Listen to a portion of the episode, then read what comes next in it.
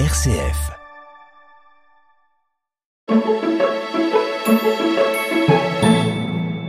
Dans cette chronique à la une, je vous propose de revenir sur l'émission à l'école des saints de cette semaine en écoutant cet extrait. Et je vais vous parler maintenant d'un saint qui est né en Espagne, ou plutôt en Catalogne, Antonio Juan Claret y Clara, Saint Antoine-Marie Claret, qui est né le 23 décembre 1807 à Salent, en Catalogne, non loin de Barcelone et à une quinzaine de kilomètres de Manresa, le lieu où saint Ignace de Loyola a vécu sa retraite à l'origine de ses exercices. Ses parents vivent de l'industrie textile avec des métiers à tisser. Son enfance est perturbée par la guerre, l'invasion française et la guerre d'indépendance. À l'âge de 12 ans, il ressent l'appel au sacerdoce. Son père l'inscrit dans une école où il peut apprendre le latin, mais le gouvernement ferme cette école. Poussé par son père, Antoine se rabat alors sur le métier de tisserand où il ne tarde pas à exceller. Son métier devient une véritable passion et peu à peu, sa vie spirituelle s'affadit, mangée par sa passion professionnelle. Installé à Barcelone, il traverse des épreuves où il fait l'expérience de la protection de la Vierge Marie. En particulier, il échappe miraculeusement à une noyade en mer. Il est touché par une parole de Jésus dans l'évangile de Matthieu. Que servira-t-il donc à l'homme de gagner le monde entier s'il ruine sa propre vie? Matthieu 16, 26 il décide, aux grand dames de son père, de tout quitter pour entrer à 22 ans au séminaire de la ville de Vic en Catalogne. Vic, ça s'écrit V-I-C-Q. Un jour, que séminariste il est malade dans son lit, il subit l'assaut de tentation contre la pureté. Il implore l'aide de la Vierge Marie. Celle-ci lui apparaît et lui dit, tenant dans ses mains une couronne de roses, Antoine, si tu remportes la victoire, cette couronne est pour toi et c'est la victoire contre la tentation. Antoine est ordonné prêtre avant la fin de ses études de théologie, le 13 juin 1835. Son évêque a discerné chez lui quelque chose de spécial. Pour le début de son ministère, le père Antoine retourne dans sa ville natale de Salent, mais il ressent un appel missionnaire très fort. Il décide d'aller à Rome proposer ses services à la congrégation de la Propaganda Fide, chargée par le pape d'évangéliser le monde entier. À Rome, il prend un directeur jésuite qui le pousse à intégrer la compagnie de Jésus. À peine entré au noviciat, il tombe malade. Il souffre tellement de la jambe droite qu'il ne peut plus marcher.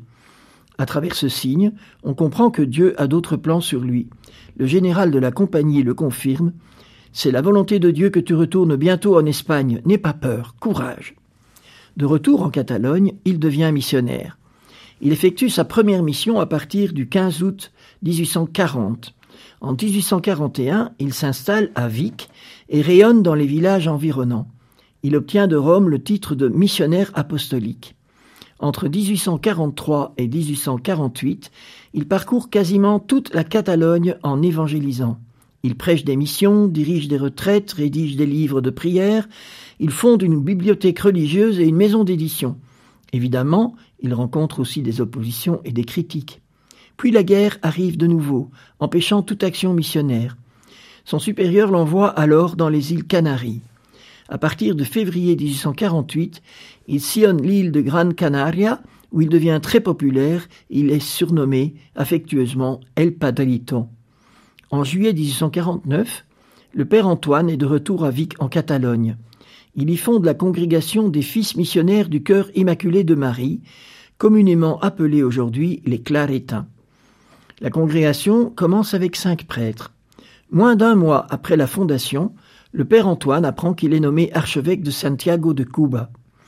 Il doit abandonner sa congrégation, à peine fondée, pour l'île de Cuba. C'est un grand sacrifice et aussi un immense acte de confiance dans la providence de Dieu. Il est ordonné évêque et à cette occasion, il adjoint le nom de Marie à son prénom Antoine. Il devient Monseigneur Antoine-Marie Claret. Monseigneur Antoine-Marie se retrouve donc à Cuba où la situation générale est déplorable. L'esclavage sévit toujours. L'immoralité provoque une déchristianisation progressive. Monseigneur Antoine-Marie se met donc au travail. Il envisage sa fonction d'évêque comme une tâche missionnaire. Il parcourt son diocèse de long en large pour l'aider dans sa mission, il fait venir les jésuites et les filles de la charité. Lui-même fonde en 1855, avec Antonia Paris, les Sœurs de Marie Immaculée ou missionnaires clarétaines. Il lutte aussi contre l'esclavage, crée différentes œuvres sociales.